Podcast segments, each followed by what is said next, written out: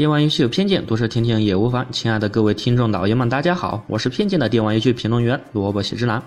昨天呢，也就是四月二十号，对玩家来说是一个值得纪念的日子，因为曾经那个让我们翘首以盼的经典系列游戏《战神四》已经正式上线。目前从各位首发玩家的评价来看，这确实是一款很好的作品，而各位媒体也纷纷给《战神四》打出了超高甚至满分的分数。而从目前的情况和公布的本年的游戏列表来看，今年的最佳游戏，我想《战神四》很可能是最强的竞争者之一了。当然，在一片欢呼声之中，也有一些角度刁钻的吐槽若隐若现，比如什么奎爷变弱了，我们的奎爷那么狂暴，居然还有了孩子，这样半开玩笑的吐槽。然而，其实这都并不重要。这款来自索尼电子娱乐的战神，我想对于那些索尼党，对于索尼而说，它可能并不仅仅是一款游戏那么简单。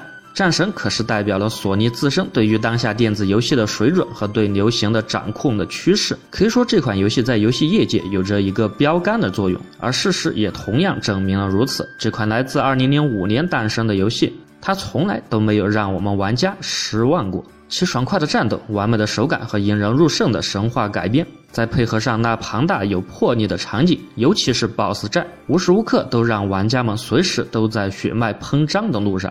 而说到索尼的这款战神，其实我又意识到一个有趣的事情，那就是这款作品在各大媒体的眼中都说评价超高，甚至满分，甚至可以说我看到一些新闻上说是所谓的什么游戏历史上评分仅次于 GTA 五的作品。那么我反过来想一想，去年的《塞尔达传说：荒野之息》不也是几十个媒体满分吗？那么到底是战神高还是塞尔达高？在随便的翻找一下，无从得到结果之后，我也懒得去找了。毕竟不同的人有不同的看法，况且这两款游戏的风格和受众明显的不同。此外，任天堂的 Noble 不也才刚刚发售吗？于是各大游戏的视频网站、游戏网站上。这两天也满满当当的全是任天堂 Double 和战神四的帖子和互相掐架的铺天盖地一般的新闻。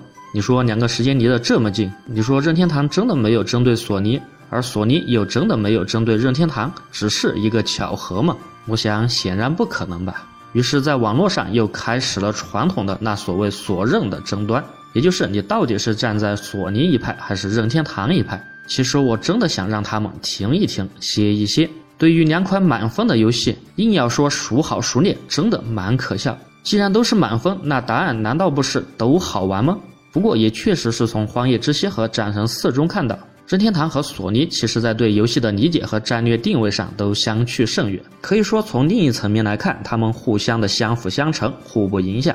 索尼是明显走着新潮流行的快餐文化路线，就如美国的大片，爽到就是赚到。爆米花也许没有营养，但是人人都爱吃它。而每个人几乎在小的时候都有过神挡杀神，佛挡杀佛的一些幻想。我们不要讲道理，我们不要管原因。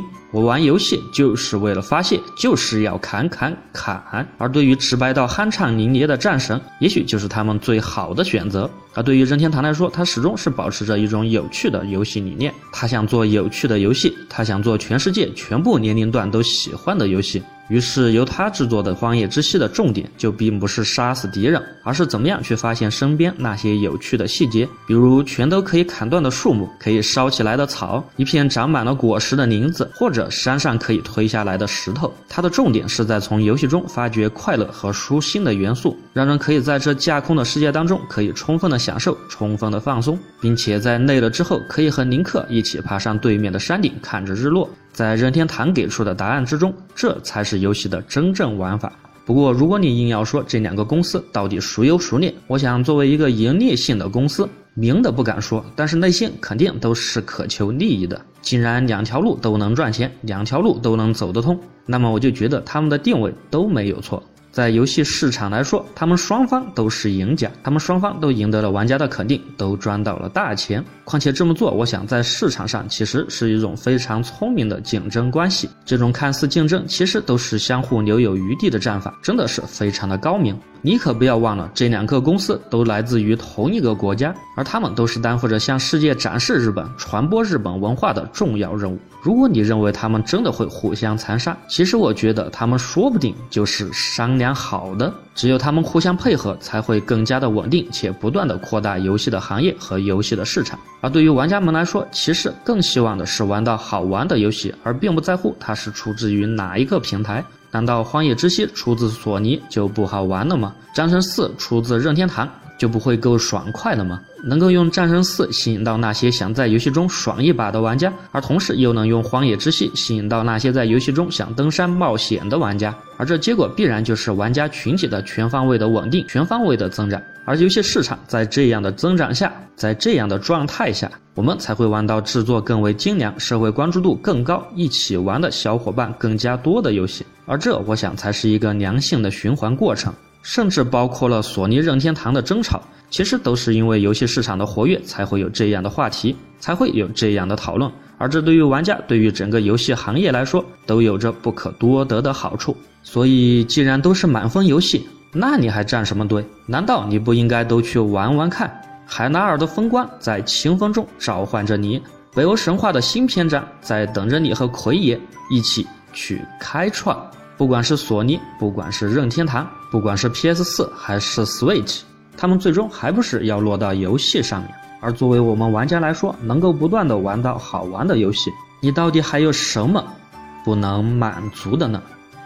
好了，这一期的电玩偏见就到这里，我是偏见的电玩游戏评论员萝卜写之男，我会每次在这里为各位带来最新的电玩游戏资讯和个人吐槽，请喜欢的多多转发支持，我们下期见。